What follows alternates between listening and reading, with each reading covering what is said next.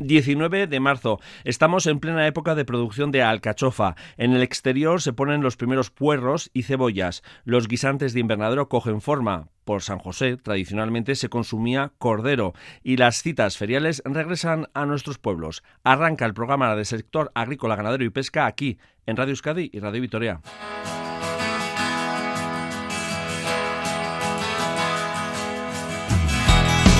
La mujer es el puntal del sector primario vasco, pero su labor no ha sido reconocida ni apoyada. Hace seis años se aprobó el Estatuto de la Mujer Agricultora y desde Macunde han impulsado la realización de un estudio que analiza la participación actual de las mujeres en los órganos de decisión del sector agroganadero.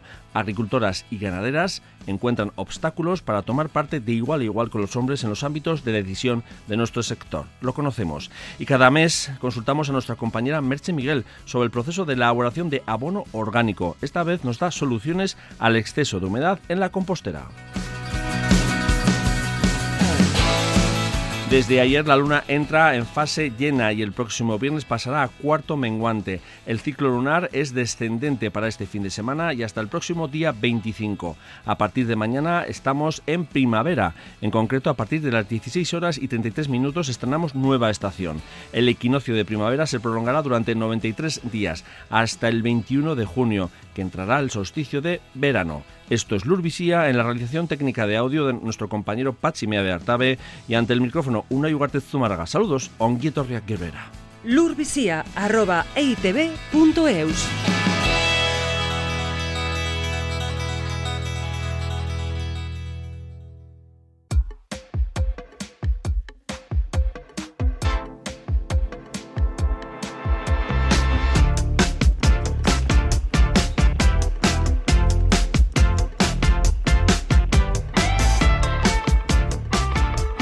El 67% de las mujeres que trabajan en el sector agrario vasco afirma haber sufrido actitudes sexistas en alguna reunión a lo largo de su trayectoria profesional.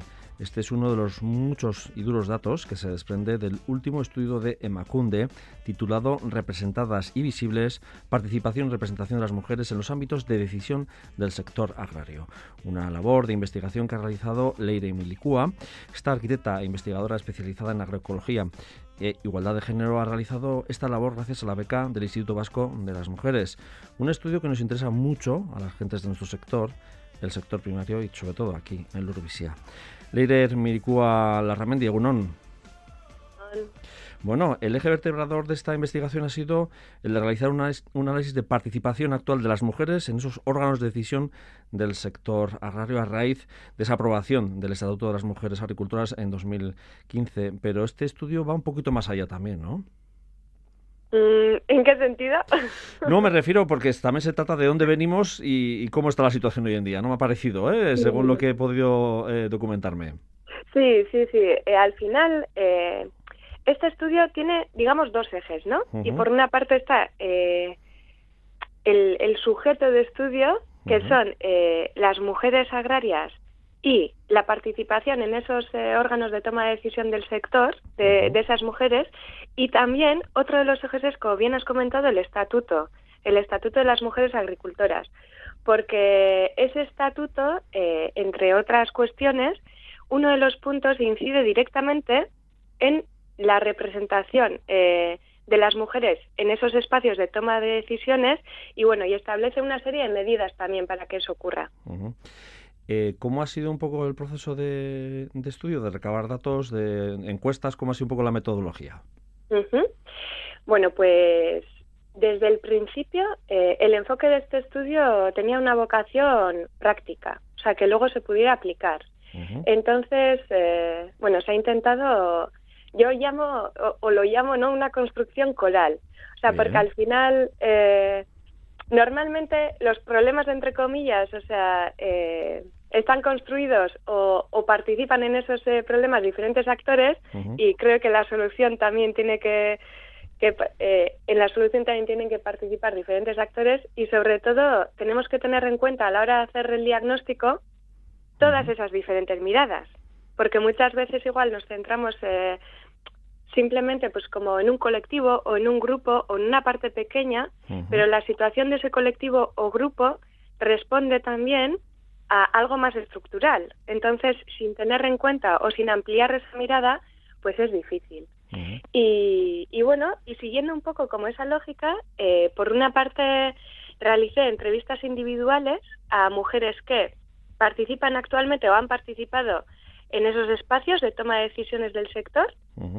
Luego, por otra parte, eh, también hubo encuestas eh, dirigidas a las asociaciones, que, que, bueno, que recibí 51 respuestas, así que la verdad es que muy contenta.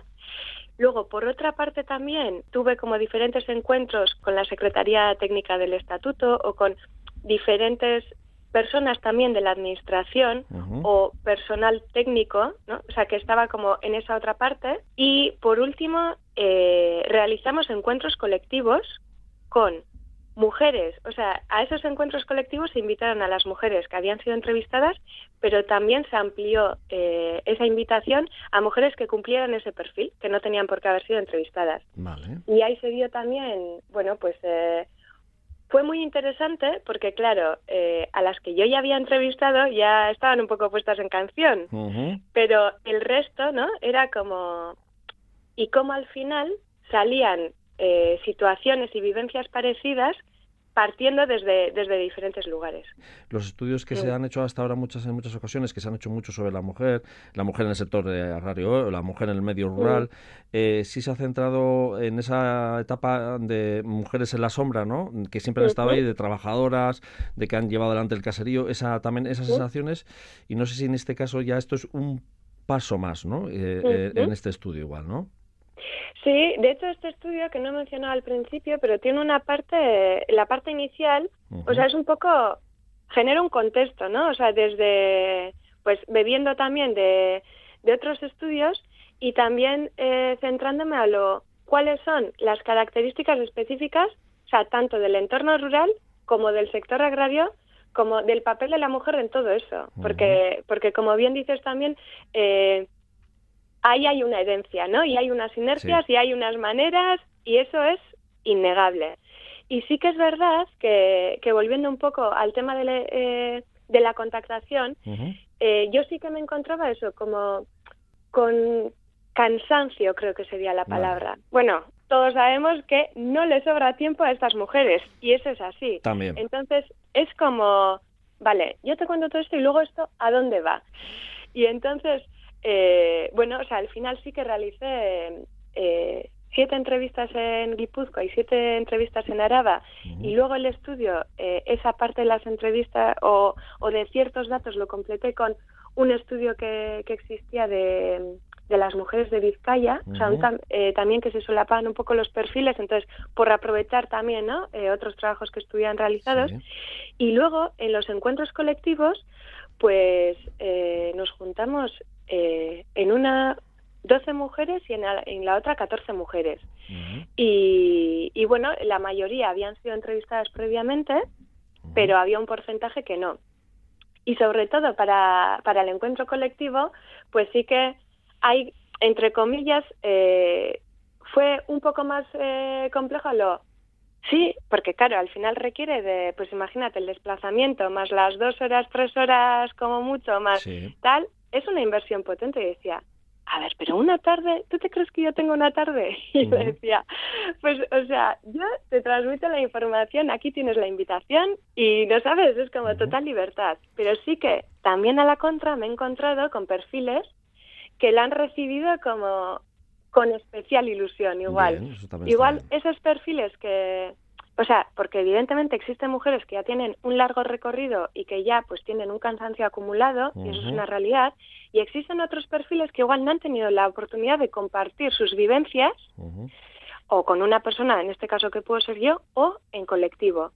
Y eso es eh, pues una de las cosas de, no sé, que a mí, por ejemplo, más satisfacción me han dado, ¿no? O sea, el ver que, que bueno, que esos espacios han supuesto en verdad para esas mujeres un espacio de, sentirse entre iguales, de sentirse eh, entendida, porque esa es otra de las cosas que decía, ¿no? La soledad decía, es que las mujeres que no son del sector no nos entienden y los hombres del sector no nos entienden. Y bueno, y otra de las cosas también que destaco en este estudio es un poco eso, ¿no? O sea, en esos datos que te comentaba al principio, en ese, o en ese contexto que, que genero, también le doy un poco una vuelta a lo qué es lo que tenemos en nuestro imaginario colectivo a nivel de sociedad.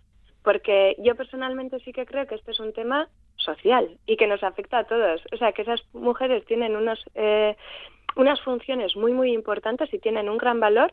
Entonces, no puede recaer solamente sobre esas mujeres eh, toda esa labor y toda esa labor de representación respondiendo a unas estructuras que, que a día de hoy no están pensadas para ellas. Y también, perdona, ¿eh? volviendo un poco a lo que has dicho, a lo de eh, pues los porcentajes, ¿no? O sea, eh, claro, en el estudio también recojo que como a día de hoy, si tenemos en cuenta las entidades, pues el 89, el 88% del territorio eh, pertenece a la descripción de, lo rural. Entonces, pues ese 12% pues sería urbano o, intermedio. Y luego, claro, si vamos a, a porcentajes de, población, claro, solamente el 11% o a la contra, el 89% de, de la población de la comunidad autónoma vive en los entornos no rurales, ¿no? Eh, entonces, claro, eso que nos lleva que la mirada del 89% de la población parte de, de un lugar no rural. O sea, ¿no? Desde, desde esa distancia. Es como, desde los centros miramos, para nosotros es como la periferia. Bueno, digo para nosotros así como generalizando. Y claro, eh, una periferia del 88% del territorio. O sea, y, y teniendo un poco en cuenta eso también, ir desgranando, ¿no? En el imaginario, cómo mucha gente eh, relaciona lo rural con lo agrario y cómo los datos hoy en día nos revelan que eso no es así. Que la mayoría de las mujeres, por ejemplo, que viven en lo rural se dedican al sector servicios. O sea, cuáles son las problemáticas que se encuentran eh, las mujeres agrarias. Bueno, pues eso creo que es, creo que es un 8% ¿no? de, de, mujeres eh, de, que viven en lo rural que se dedican a lo que es a, a, lograr el sector primario, ¿no?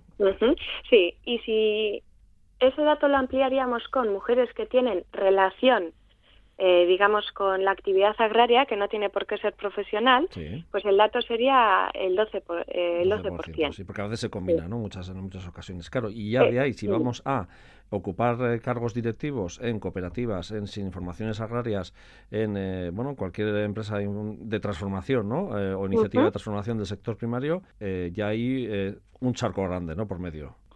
Sí, claro, hay un salto grande porque al final, bueno, pues esos espacios son un reflejo tanto del sector como de la sociedad. Entonces, si estamos diciendo que eh, la sociedad em, no mira especie, o sea, o digamos, sí mira, pero igual no entiende los códigos de lo rural, hmm. tampoco de lo agrario, eh, las mujeres, el papel que han tenido en todo eso y el sector también estructuralmente, pues las características que tiene, o sea, el, el no reconocimiento histórico, eso también ha sido así, o sea, los roles de género que, que han existido, y las diferencias. Y entonces, claro, si sumamos todo eso, pues eh, esos espacios, porque claro, históricamente, digamos, eh, la medida eh, de lo referencial, de lo público, o sea, ha sido el hombre. Mm. Y sobre todo ha sido, bueno, el hombre de cierta edad, ¿no? O sea, un hombre adulto. Entonces, claro, ahí todo lo que se sale de ese perfil ¿no? O sea, por ejemplo, el adultismo, o sea, es una de las características del sector, que igual habrá gente que dirá, ¿qué palabras es adultismo? Bueno, pues al final es como, o sea, que a los jóvenes por ser jóvenes ya en una jerarquía invisible, digamos, se colocan ahí unos peldaños más abajo, ¿no? O sea, la, edad es un grado. Claro, si todos los perfiles eh, que no son hombre adulto eh, quedan un poco al margen, pues imagínate, eh, ya si eres joven y eres mujer, pues, pues una fiesta, o sea, para, bueno, para hacerte escuchar y hacerte valer. Eh, que eso también se desprende un poco de ese estudio, ¿no? Le haces escuchar, haces valer en esas reuniones de la junta directiva de, digamos, de una formación agrícola o, hay también, en muchos casos, muchas veces mujeres solas, únicas y todo hombres, y ahora, bueno, con el Estatuto de las Mujeres Agrícolas hay unos mínimos ¿no? que se establecen ¿no? para acceder también a ese tipo de ayudas, que hay, bueno, hay, se ha incrementado, no ha habido un incremento ¿no? de, la presencia de la mujer en los órganos, pero todavía queda mucho. Y hay también, eh, digo, esa toma de decisión más complicada, ¿no? Claro, porque es que al final, es que el desde dónde se genera ¿no? esta situación al ser estructural, también es complicado pretender que cambiando el porcentaje de la Junta, por ejemplo, ¿no? que automáticamente, imagínate, pues en una Junta si hay presencia femenina o si el 40% son mujeres, ¿qué quiere decir eso?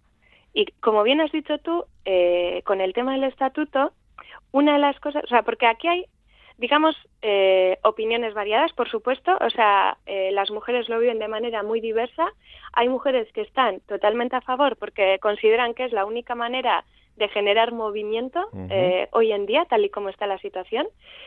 Pero hay otras muchas que, bueno, pues que lo que les está suponiendo a nivel personal es una carga añadida, una presión añadida por ser mujer. Porque ellas lo que dicen es, claro, si yo estoy en, en tres asociaciones ¿no? Y hace falta mujeres en las juntas en las tres, y yo soy de las pocas que se mueve un poco, pues yo he firmado un contrato de por vida sin saberlo. O sea, es que eso es lo que está pasando también, ¿eh? sobre todo con las mujeres que son muy activas y participativas y que están ahí, ¿no? Les está pasando eso. ¿Qué es lo que está pasando? Y es otro tema también al que hay que prestarle atención, porque lo demás las vamos a ir quemando como cerillas. O sea, y, y, qué es lo que se busca, ¿no? Al final. Y luego, o sea, volviendo un poco eh, a la pregunta de, claro, esas mujeres, eh, pues únicas, que yo he entrevistado a muchas mujeres que han sido ellas solas las que han estado en esos espacios. Eh, pues claro, su vivencia depende muchísimo de muchos factores. Y otra de las cosas que quiero eh, recalcar, digamos, es la diferencia que existe a la hora de participar entre mujeres y hombres en el sentido de el hombre decide participar, fin de la historia, ya está la mujer decide participar y necesita una red que eh, haga posible su participación. O sea, y, bueno, y ya su participación de calidad ni te cuento, porque claro, dependerá de, de qué espacio, qué tipo de espacio, qué tipo de, compañeros eh, en muchos casos se encuentra en esa junta. O sea, depende la acogida o no, si hay resistencia, si no, si es bienvenida, si no. Todas esas cosas ahí están. Luego también eh, a nivel de, de la base, ¿no? De los socios, o sea, no es lo mismo que eh, las mujeres, digamos, que, acaban siendo electas o que acaban eh, estando ahí, si tienen respaldo o no de la base social. por otra parte, si tienen respaldo o no de, de los de casa, o sea, familia, pareja y demás, porque claro, ¿Qué sucede? Pues como, como hemos dicho antes, en este reparto de, tareas y roles de género y demás, eh, en el estudio se dice ¿no? que al final los hombres, eh, en la mayoría, y esto está cambiando también en algunos casos, y es una buena noticia, pues que lo que tenían que conciliar era eh, la actividad profesional. O sea, las mujeres tienen que hacer Tetris con todas las responsabilidades que tienen sobre su espalda, porque claro, no es a lo voy a la reunión, ¿Y quién sostiene todo lo demás? Mm. Porque por eso digo que, que el cambio es estructural. Que ahí no hablamos solo, de, digo, para están oyendo, no solo hablamos de, de, la explotación ganadera, por ejemplo, sino también de los hijos, de la madre o el padre que igual es dependiente, ese tipo de cosas que si tienes una pareja que te apoya, pues bien, pero como no tengas una pareja que te apoye, pues mal. Y si no tienes, yo qué sé, posibilidades de una guardería, ¿no? De guarderías que a veces ofrecen ¿no? las mujeres. Eso, delegar. Eh, digo para que nos, nos, entiendan también un poco los oyentes, ¿no? sí, sí, sí, sí. Sí, sí, eso es. O sea, que en el caso de unos y otras, o sea, bueno, yo creo que, que eso, que, que el puzzle que tienen que montar es, es muy diferente y eh, el apoyo que puedan tener es clave. O sea, porque, porque por ejemplo, igual... Eh, si Cosa que el hombre ni se lo plantea. Eso, sí. Partimos de esa, desigualdad, ¿no? Y ya tema de negociación ni te cuento. O sea, por ejemplo, el 100% de las mujeres eh, tienen que negociar. Eh, ¿no? O sea, porque al final tú a la hora de, pues por ejemplo, si tienes eh, criaturas o lo que fuera, es como, vale, si tú te ausentas, alguien les tiene que atender, o mm. preparar las cenas, o esto, o lo otro. Mm. Y claro, y todo ese tema de horarios sí que has comentado, como bien he dicho antes, que al final la medida hasta ahora ha sido de, un perfil muy concreto. Mm. Y todo el resto de perfiles es, o se adaptaba a lo que había, que, que a ellas, o sea, no, no les iba bien, o lo demás te queda a espera automáticamente. Y muchas cosas están cambiando, pero las maneras de hacer también, eh, pues eso marca, ¿no? Eh, digamos, la amabilidad o no de esos espacios. El Estatuto de las Mujeres Agricultoras ha sido una palanca y, eh, un punto y seguido pero hay unas propuestas también en este estudio importantes, interesantes. ¿Nos puedes apuntar? Porque andamos un poco justos de tiempos ya. ¿Qué propuestas así se plantean desde este estudio? Bueno, pues este estudio, o sea, las propuestas se realizan de manera participada con las mujeres. O sea, estas propuestas se desprenden de todo lo que se ha hablado con ellas, o sea, se ha trabajado en los encuentros y demás. Y entonces, eh, y también de, las encuestas eh, recibidas de las asociaciones. Y eh, se realizan como tres agrupaciones de propuestas. Por una parte están las medidas que de manera individual se pueden implementar. O sea, hoy en día yo, mujer, con lo que tengo y, por ejemplo, pues eso, pues la toma de conciencia o el aumento de la confianza o la actitud ¿no? que, se pueden tener en esos espacios o conocer pues la asociación, cómo funciona el resto de las mujeres, tema de los cuidados, cuidar las relaciones, cuidarse a una misma, pedir ayuda cuando hace falta, o sea, todas esas cosas que parece que son, pues eso, generar alianzas eh, y demás. Luego, la mayoría de, las eh, propuestas vienen a nivel de asociativos, eh, tanto de, bueno, de darle una vuelta también a la estructura misma de la asociación, porque las asociaciones hoy en día también, digamos que tienen unos patrones muy concretos, ¿no? Y para que responden, pues, eh, pues eso, que favorecen eh, algunas cosas y otras no. Y la participación de las mujeres en muchos casos no lo favorece. Eh, el tema también de que todas las personas de la asociación tengan que pasar en algún momento por la Junta, por ejemplo, ¿no? Y eso que como abre también la perspectiva. O sea, esto es una de las propuestas, ¿eh? Así. Eh, tema de pues de estudiar por qué no participan las mujeres, que se impliquen también a la hora de eh, de generar espacios más amables para esas mujeres, luego todo el tema de horarios que hemos comentado, preguntar, ¿no? Porque preguntando siempre se acierta mejor. Eh, planificar, porque claro, eh, hoy en día muchas asociaciones se encuentran en el ojo, es que no hay mujeres. Claro, pero hay también sabiendo que tienes que cumplir X, bueno, pues X porcentaje, por ejemplo, y haya habido unos hitos temporales. Entonces, o sea, que se puede planificar el relevo que es encima eh, favorecedor que en esas juntas existan personas que llevan más años y personas que llevan menos, para que luego no, no pase lo que pasa muchas veces, ¿no? De repente se jubilan todos a la vez. Mm. Y ala, y el grupo nuevo empieza de cero. Entonces, que lo mismo que esa diversidad eh, pues de género, tiene que haber diversidad en edad. Y eso es muy importante. Y prever esas situaciones. Eh, no sé, estoy así un poco como por encima, ¿eh? Sí, sí. Luego, eh, otra de las cosas importantes, eh, hacer ver o hacer valer las experiencias positivas que han existido, porque han existido también juntas en las que han habido mujeres, en las que se han dado cambios, eh, que luego depende, o sea, si todas esas experiencias se tienen en cuenta y se cuidan y se mantienen, o si no. Entonces es como poner en valor las cosas que ya se han, eh, que ya se han ido consiguiendo y cuidarlas. Eso también es importante. Y luego ya a nivel de administración, bueno, pues muchas de las cosas, de las cosas que se piden es eh, pues un mayor acercamiento y comprensión ¿no? hacia el sector, porque el sector tiene características propias también. Eh, pues por ejemplo el tema de las estadísticas que no hemos hablado y no nos da tiempo ¿eh? pero todo el tema de, de, de, esos números ficticios no porque claro la participación tiene que ver con la titularidad. Entonces, a día de hoy eh, hay mujeres que, o sea, la titularidad, digamos, te da eh, acceso a ser socio socia de una asociación y luego, pues, a poder acabar en la junta. Entonces, hoy en día ocurre, por una parte, eh, algo que llevamos arrastrando históricamente, que es que siga habiendo mujeres que no son titulares y aunque se dediquen al sector no van a tener nunca acceso a esos espacios. Y sobre todo a partir de determinada edad, ¿no? De mujeres. Eso es, eso es. Pero por otra parte también hoy en día sucede que existen mujeres que son titulares que tienen acceso a esos espacios pero que no tienen una vinculación real con, la, con el sector. Entonces, pues eso es un tema muy interesante y las mujeres sí que reclaman que las estadísticas tienen que responder a las mujeres que en verdad están en el sector. Porque no es lo mismo pedir un 40% de mujeres si tú en la lista tienes a 100 o si tienes a 10. Evidente.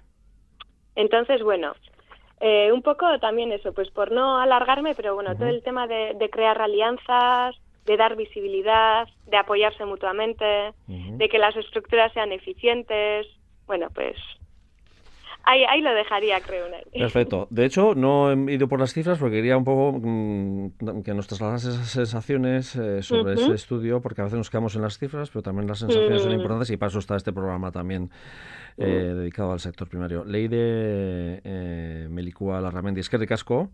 y hasta la siguiente. ¿eh? Agur. Vale, agur. En Radio Euskadi y Radio Vitoria, Lur el campo en tu casa.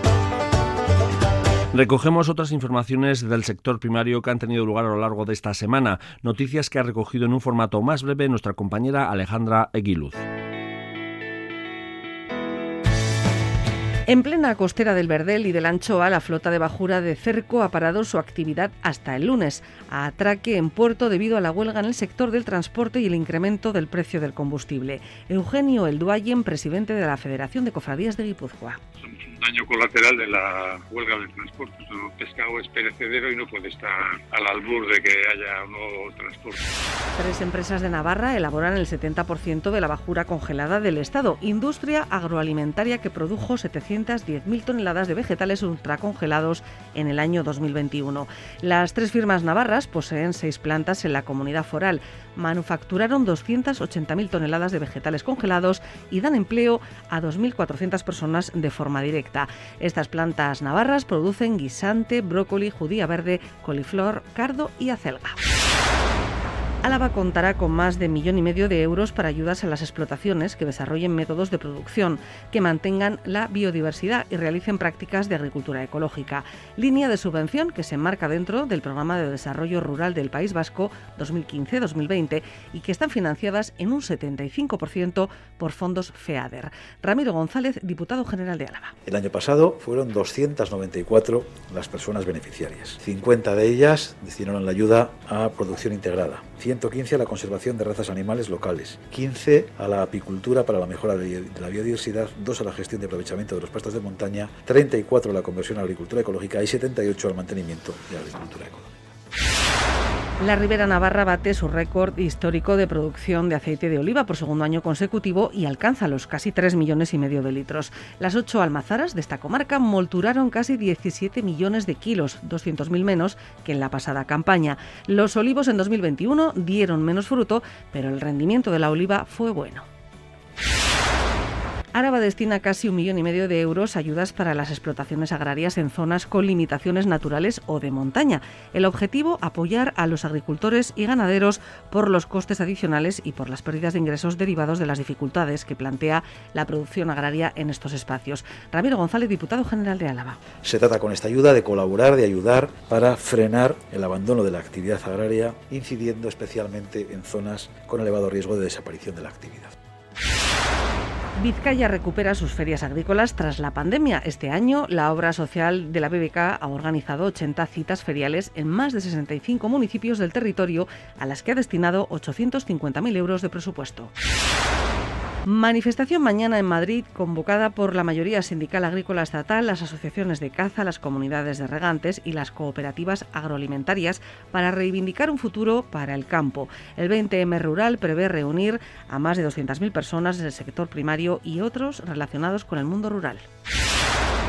El Gobierno vasco ha anunciado la puesta en marcha de un observatorio de la cadena alimentaria que establecerá los costes mínimos en la producción.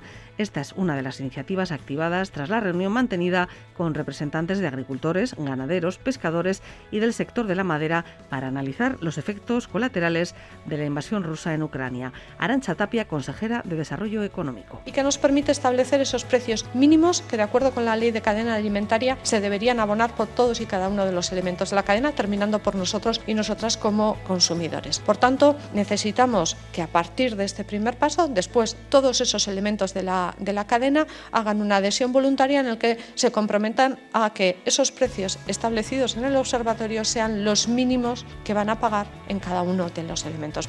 Y finalmente señalar que también desde el punto de vista de la PAC también podamos establecer una, una cierta relajación, una cierta flexibilización y que eh, bueno, pues elementos como la obligatoriedad de, tener bueno, una serie de suelos en barbecho o la posibilidad de poder relajar algunos aspectos de agricultura ecológica que con los objetivos establecidos en el 2030 quizá eh, tengamos un par de años de un poquito más de relajación para después eh, incrementar las posibilidades, siendo conscientes que la estrategia de la granja a la mesa y que la sostenibilidad del sector tiene que quedar tal como está referida, bien garantizada, pero que se abra un periodo de planificación más adecuado y sobre todo tengamos en cuenta que la propia Unión Europea, como nos ha pasado en otros ámbitos con la COVID, tiene que ser en la medida de lo posible autosuficiente en cuanto a la capacidad de producción de alimentos. Un asunto más. Esta semana nos ha sorprendido la calima procedente de África y el rastro de polvo rojo-naranja que ha llegado hasta nuestra tierra. La borrasca Celia ha mandado fuertes vientos del sur que ha transportado ese polvo en suspensión que proviene del desierto del Sáhara. Calima que trae muchas partículas en suspensión. Habitualmente los vientos alisios, que son los vientos habituales en la latitud del Sáhara, son responsables del traslado de estas partículas hasta la selva del Amazonas y es uno de los elementos que aporta fertilidad a esta gran masa forestal del planeta. La calima de estos días nos ha traído parte, una pequeña parte de ese polvo que en menor medida beneficia a nuestro sector agrícola y medio natural. Nos lo explica David González de la cooperativa El Sustayak Habitat Design contienen fósforo, pero también contienen óxidos de hierro, arcillas, cuarzos y luego pues también algo de material biológico como pueden ser pues las tierras de diatomeas, nanoplancton, etcétera, que en toda la crisis que tenemos tan grande de los fertilizantes ahora mismo a nivel a nivel mundial, ¿no? Pues como planeta Tierra, pues de alguna forma pues nos viene a echar una mano con este pequeñísimo aporte de, fertilidad en nuestros suelos. Tierra, mar y aire.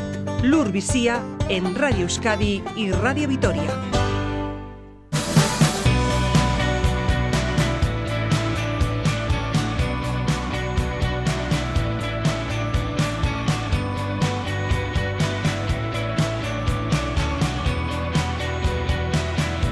La primavera es sinónimo de tiempo revuelto y en este arranque, bueno, la lluvia es la protagonista y de ello vamos a hablar con nuestra compañera de, y responsable de Calla Ecogestión, Merche Miguel. Hola Merche, ¿qué tal estamos? Hola, ¿qué tal? Bueno, la verdad es que hablamos de de humedad, de agua, de exceso de agua, como nos pasa con las plantas a veces también, ¿no? Que nos pasamos. Eso es. Pero primero vamos a hacer siempre ese pequeño repaso para, bueno, eh, obtener ese abono orgánico o compost, cada uno como le llame, quiera llamar, eh, para recordar, ¿no? Sí. Las pautas. Me gusta empezar con el recordatorio, por si acaso alguien también nos pilla de nuevos, eso, es. eso es, y quiera transformar sus restos de comida en comida para plantas, que eso es el compostaje al fin y al cabo. Entonces, em, hay como dos partes en este proceso. Una es la parte orgánica, que es la que vamos a reciclar, y por otro lado necesitamos siempre un material seco o marrón, que solemos llamar, que es el estructurante, que sería paja, eh, restos de poda triturados, un poco cartón, ese material seco, por así decirlo. Sí. Que había que tener una proporción eso también, es, ¿no? Eso es. Tiene que ir en coordinación, ¿vale? Hay un equilibrio verde-marrón que se suele decir. Y entonces lo importante es que cada vez que echemos orgánico al compostador, a nuestra caja mágica, pues hay que echar también esa parte de marrón y mezclarlo. ¿Vale? Y luego es esperar. Ahí están esos aireadores que se suele decir también, ¿no? Sí, el aireador es para eh, añadir aire a la mezcla. Eso es. Pero cuando incorporamos nuestra aportación, que salimos con nuestro cubito, nuestra bolsa, cada vez que echemos esa materia orgánica, hay que echarle también de la otra parte, la seca. Vale. Es que eso es algo que la gente se suele olvidar. Se suele olvidar, sí, por eso no es importante. Y siempre lo recordamos, pero hay que tenerlo. Eso es. Y si no, luego tenemos los otros problemas que suele haber, ¿no? Eso es, es que es muy importante porque este proceso de descomposición necesita del aire. Y entonces, si no mezclamos, si no añadimos esa parte dura, por así decirle, que crea huecos, entonces no hay oxígeno y, se convierte en un proceso anaeróbico, sin oxígeno, que es lo que da Eh, eso es, el mal olor y demás, porque se metaniza. Hombre, que también es otra opción. Con lo que está subiendo el gasol y demás, y el gas, igual en vez de compost necesitamos crear metano, pero bueno. Pero bueno, eso ya se verá tiempo al tiempo, ¿no? Economía de guerra, que se suele decir, ya veremos. esperemos que no llegue a esos a ese, ese espacio. Eh, bueno, claro, em, aquí lo importante es ahora estamos en una época en la que, bueno, pues eh, ha llovido, todavía no hemos tenido mucha hierba ni mucho, pero todavía queda mucho resto de, bueno, del marrón, todavía tenemos, ¿no? Sí. Digo que a partir de la primavera, a partir de primavera es cuando igual nos podemos pasar un poco con el verde, ¿no? Eso es, sí, Aparte De, de, lo que echemos, aportemos de casa, claro, de la materia orgánica de casa, ¿no? Sí, eso es. Ahora todavía estamos en ese periodo de que hemos podado, tenemos restos de poda, podemos guardar, o hay hojas que hemos guardado también del otoño. O que estás limpiando ya todo lo que es la huerta, ¿no? Eso es, y sacas ahí toda la, maleza que has quitado, entonces eso podemos aprovechar. Siempre dejándolo secar primero, ¿eh? si son hierbas. Eso es. no cogerlo en verde seco recién cortado y añadirlo, porque si no sería como, como verde. Eso nos pasará ya más en abril, ¿no? eso es. Eso se nota más en abril. Todavía estamos en una época así de transición. Eso es. Bueno, y lo que decíamos, estamos teniendo una primavera arranque que está ahí lloviendo, ¿no? no que está viendo bien, ¿eh? Está viendo muy bien, muy bien para nuestro para nuestro sector primario y también para la naturaleza en general. Pero claro, em, puede haber problemas de exceso de humedad en nuestra compostera, ¿no? Eso es. El otro día me llamaban de un centro escolar que ¡ay, que se nos ha podrido el compost! Y yo, ¿cómo posible? Claro, es que se les había quedado un poco abierto, o sea, la tapa abierta, entonces había llovido y se había humedecido en exceso. Entonces, claro, huele mal. ¿Por qué? Por lo que decíamos antes aunque ellos añadían paja y demás, eh, la paja no, no es muy dura, por así decirlo, ¿no? No, no. También en un centro escolar añaden mucha fruta, mucha cantidad. Entonces tienen mucha cantidad de orgánico y la paja no, no sujeta suficiente ese peso, ¿no? No crea huecos. Y encima se había mojado claro. en, la, en la lluvia, entonces, claro, era el caldo perfecto para que se descompensara el proceso. Vale no había huecos de, oxígeno, no había huecos de aire, entonces todo estaba súper húmedo, con lo cual olía fatal y se estaba podriendo, efectivamente. Entonces decían, ¿qué hacemos? ¿Qué hacemos? ya querían tirarlo, pero no es necesario tirarlo, porque en realidad eso es materia prima que tenemos ahí. Es lo bueno que tiene, ¿no? En ese proceso de compost que nunca lo puedes, siempre se puede reutilizar, ¿no? Eso es, eso O darle una segunda vida o tercera o cuarta. Oportunidades, eso, es. En este caso le vamos a dar otra oportunidad. Lo que hay que hacer es quitar ese exceso de humedad. ¿Cómo? Pues bueno, bueno, también en este caso les ocurría que estaban sobre el cemento. Entonces, han habilitado un pequeño jardincito porque siempre el drenaje, si llueve, va a ser más fácil, más fácil, ¿no? Claro. Entonces eso van, a trasladarlo. Y entonces, aprovechando que lo trasladan, yo les dije, bueno, si hay un día soleado o de aire y demás, que extrajera el, material que ya estaba dentro, un poco extendido, con poca capa de altura para que se fuera eh, aireando, ¿no? y secando. Y para que pierda también esa agua, esa humedad, eso es. Que mm, como iba a llover dentro de poco, no, eso no les iba a dar tiempo, pues bueno, lo que van a hacer es mover el compostador, vaciarlo, mover el compostador y van a volver a ir metiendo ese material pero poco a poco y añadiendo mucho material estructurante y mezclando bien. Mucho marrón, ¿no? Mucho marrón. Pero en este caso les recomendé no paja, sino el triturado de las ramas. Vale. ¿Por qué? Porque es más durito y entonces va, va, a crear esas cavernas que necesitamos para que corra el aire. Que corra el aire, Y luego aparte chupa también, ¿no? En exceso un poco también. Bueno, chupar va a chupar, pero sobre todo es para que cree agujeros, y entonces eh, ello mismo se va a reactivar, esta microfauna se va a eh, reactivar va a hacer su proceso, pero necesitaban ahí airear y, secar vale, esa humedad. Entonces volver a utilizar todo ese material poco a poco, pero mezclando bien. Claro, eso sí nos pasa en casa eh, lo podemos controlar más porque estamos en, casa las 24, bueno, las 24 horas, estamos de continuo en casa, ¿no?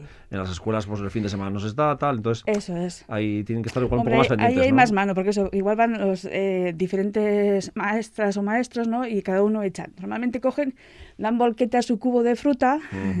y se van, lo ven, observan y tal. No mezclan, no tapan. Entonces, claro, surgen esos otros efectos colaterales de que una de ellas es la responsable, igual una vez a la semana sí que lo mueve, pero mientras tanto se ha acumulado, mucha cantidad. Y sobre todo lo que dices tu fruta. Fruta, eso es, que tiene ya agua dentro y además pesa. Entonces eso se va aplastando contra abajo, contra el suelo o contra lo que, el material que ya haya y entonces desaparecen. Y luego si vienen unas chaparradas, pues más agua Encima Eso. ya, lo que hay que asegurarse bien es eso, de cerrar bien las tapas. Las tapas, ¿no? Si estamos en zona de viento, ponerle una piedra o alguna cosa para que no se abra la tapa con el viento y luego se nos quede descubierto y llueva y se nos inunde. Muy bien. Bueno, que no se inunda, pero ya me entiendes. No, sí, pero no somos de, que aflore agua. En eso, es, eso, es, Porque luego de ahí sale pues, ese lixiviado que el lixiviado, ¿no? exactamente. Y, el, el, mal olor. El mal olor. Y en una castola, como esté cerquita de la guela de, de algunos, pues Claro, puede no, ya les echa para atrás y ya no quieren hacerlo, pero realmente no es lo normal. Mm. Eso es que ha habido un, desfase ahí y, se ha descontrolado, pero puntualmente. Pero que se puede volver a controlar, que es lo bueno del compost, ¿no? que siempre tiene plan B. Sí, sí, sí. Pues bien, perfecto. En este plan B que nos has eh, propuesto, problemas de exceso de humedad, eso que se ha por accidente. por accidente. que también puede ser eh, porque, por mala mano. Por, mala mano, también puede pasar, ¿no? que a veces, y luego también por las condiciones climatológicas que a veces también nos pueden, pero bueno, suele ser más bien que, bueno, no, hemos hecho la labor del Eso es, por eso es importante lo que hablábamos antes del equilibrio carbono-nitrógeno. El carbono es el material estructurante y el nitrógeno es la materia orgánica que metemos. Entonces, si metemos... Eh, meter también el estructurante y mezclar un poquito. Perfecto. Bien, pues eh, nos quedamos con este apunte este mes y el mes que viene más apuntes, que ya eso ya está la primavera bien entrada y vamos a, excedernos igual de materia verde. Pero bueno, ya lo veremos el mes que viene. Merche Miguel, responsable de Calla Ecogestiones Casco, y hasta la siguiente. Sí, agur. Este contenido lo puede volver a escuchar en EITV Podcast Mi Huerto.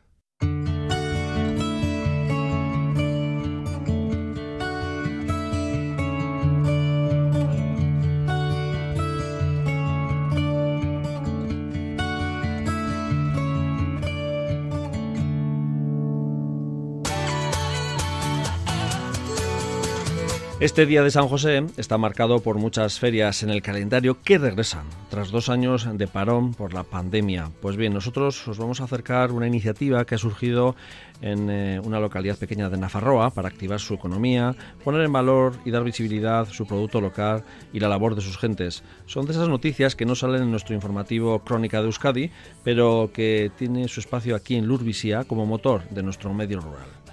zeukan zerbait beste guztiek ez zeukatena Artzainak bera zuen maitena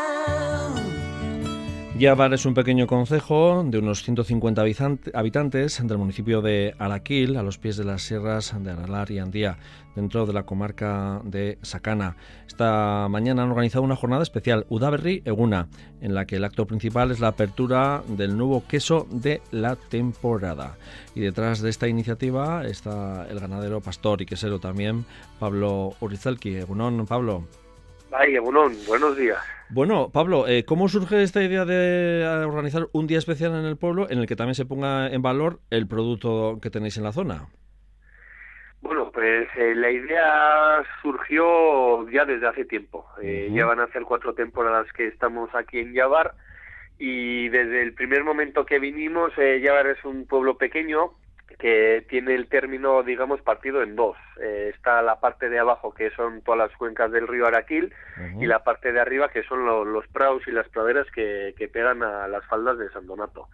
Y entonces, pues bueno, desde un principio nos vimos eh, por nuestra parte bien acogidos por los habitantes del pueblo. En todo momento, oye, pues eh, tanto cuando pasas con el ganado a la hora de poder eh, arrentar los lares y demás, la gente vimos que se portó bien y que respondía y nos respetábamos mutuamente y luego aparte para ser de pueblo y valle de pocos habitantes hay mucho consumo consumo tanto de leche como de queso. De, producto, de, producto de cercanía no consumo de, cercanía eso es que es importante y nos sorprendió mucho nos sorprendió pues eh, sabíamos que era un valle que para la ganadería era bueno pero la gente la verdad es que respondió y tiene bastante consumo. Entonces desde un primer momento con Nayara, que, que, es la mujer y también entre los dos llevamos la explotación y la quesería, dijimos pues oye, que en un, en un momento dado guardaríamos algún cordero un poco pastenco y haríamos una chuletada o que haríamos una maiquetaco o lo que sea. Y eso fue antes de la pandemia. Justo luego nos tocó la pandemia y una vez que se abrió, digamos, hace tres semanas la cosa, pues eh, ya la gente ya sabía en su día que teníamos la idea, y esta idea pues fue inflándose, inflándose hasta que al final ha quedado en un día completo. Claro, cuando dices que lleváis cuatro temporadas es porque antes, aunque tú eres Navarro, estabais en Legorreta, en Guipúzcoa, ¿no? Eso es, sí, sí. Pues eh, será la cuarta campaña aquí, pero anteriormente hicimos nueve en Legorreta.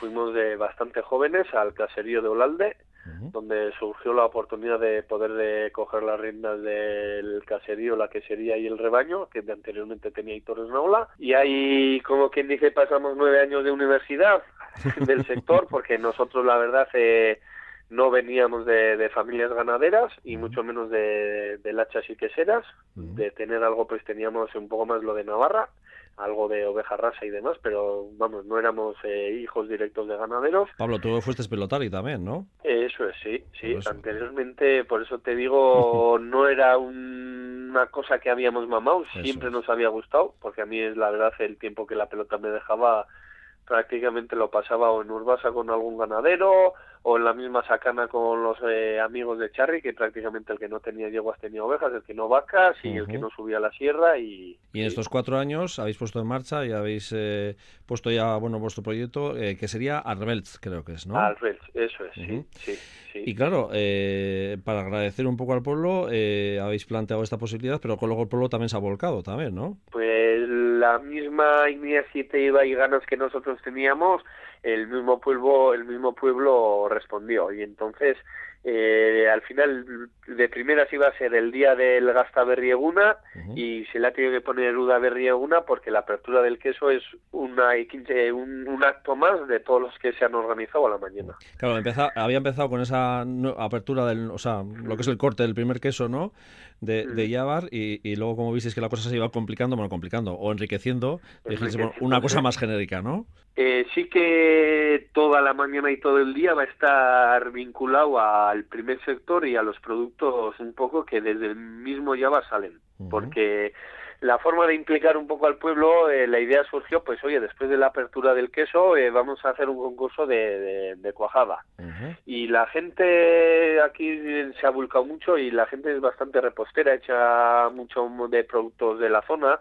Y entonces dijeron, eh, más que de cuajada, de un postre elaborado a base de leche de oveja y entonces ya pues eh, la gente empezó a hacer ideas, va a haber, nosotros sabemos, la gente no sabe, pero ya sabemos, nos han pedido suero para hacer requesones, para hacer pasteles de requesón y vamos, la gente partiendo de la idea de, de, la leche de oveja, que generalmente solo lo tenemos en mente para hacer queso, para hacer cuajada, pues se va a ver en Yavar que eh, si no son una docena habrá 20 o 25 postres eh, elaborados con, con, leche o suero o sí, procedente de, la oveja A las 11 tenéis la apertura, bueno, el corte del, nuevo queso de Yavar, que es Idiazábal, ¿no? Me imagino, Archaigasta. Idiazábal, sí, sí.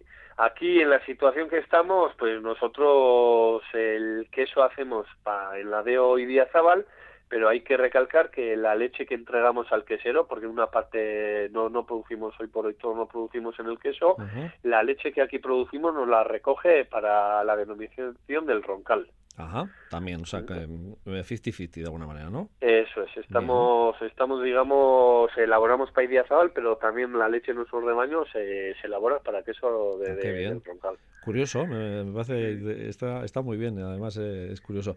Eh, ¿El nuevo queso eh, es el vuestro?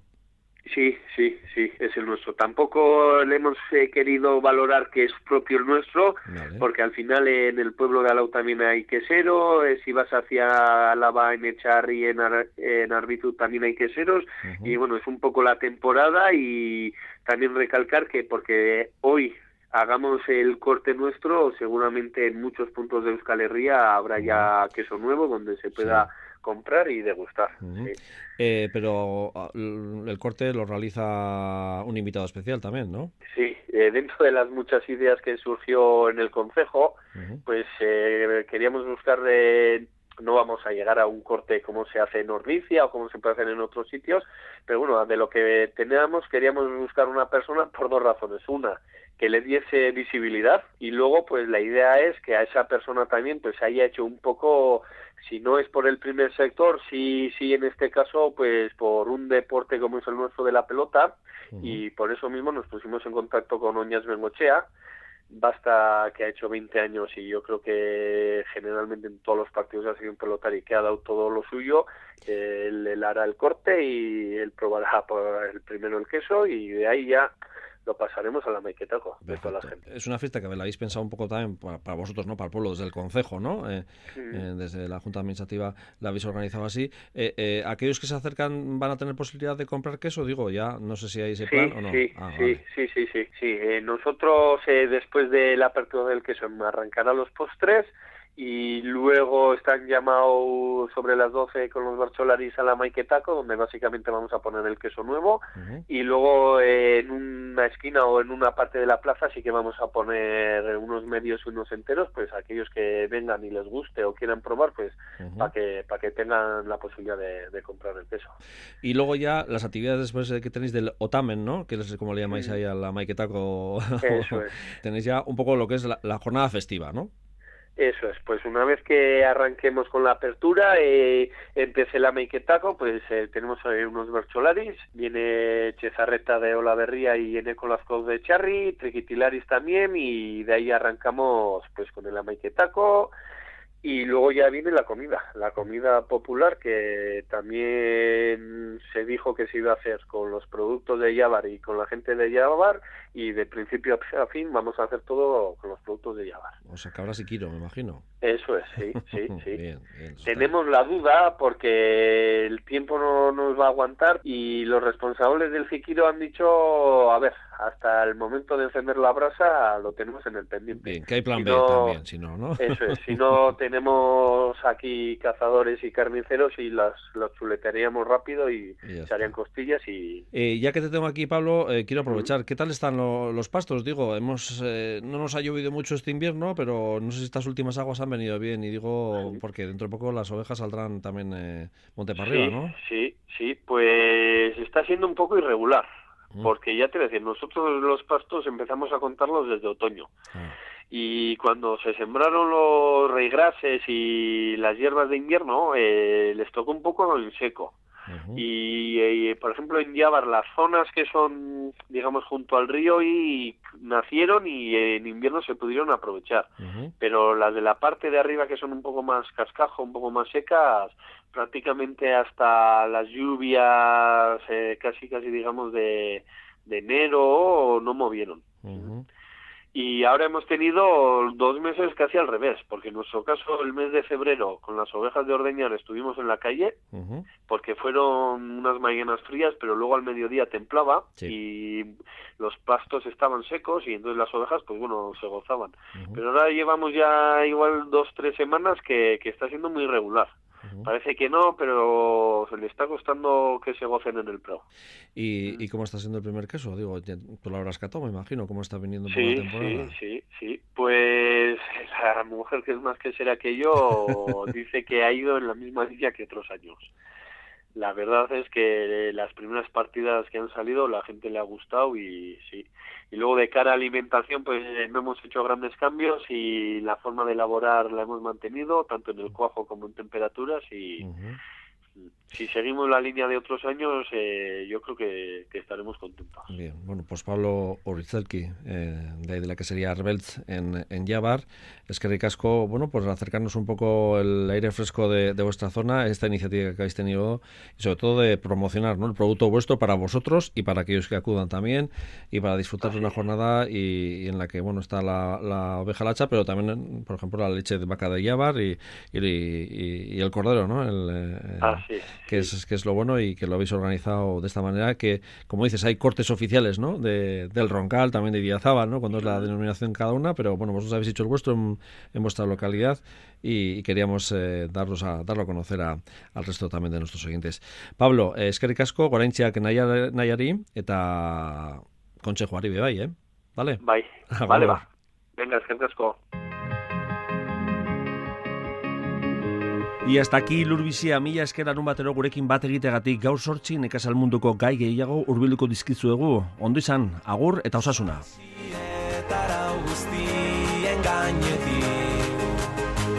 Mundua gaur bukatzen dela badaki Zeru beltzea su festan su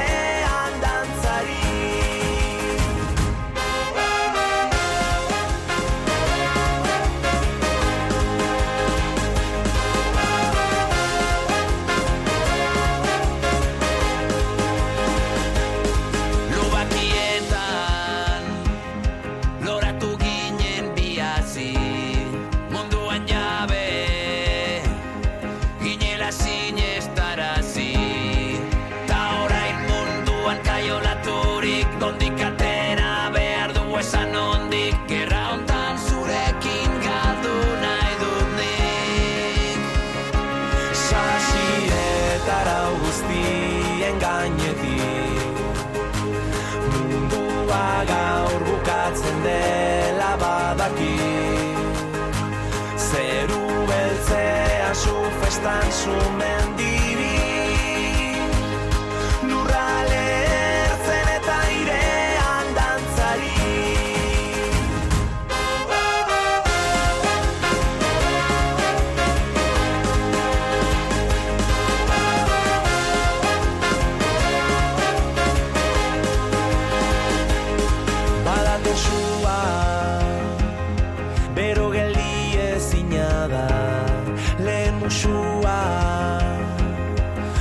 sumendia gara. Negurikotzenean zein udale hor Lurrale ertzen data beti zaude hor. Taupada bakoitza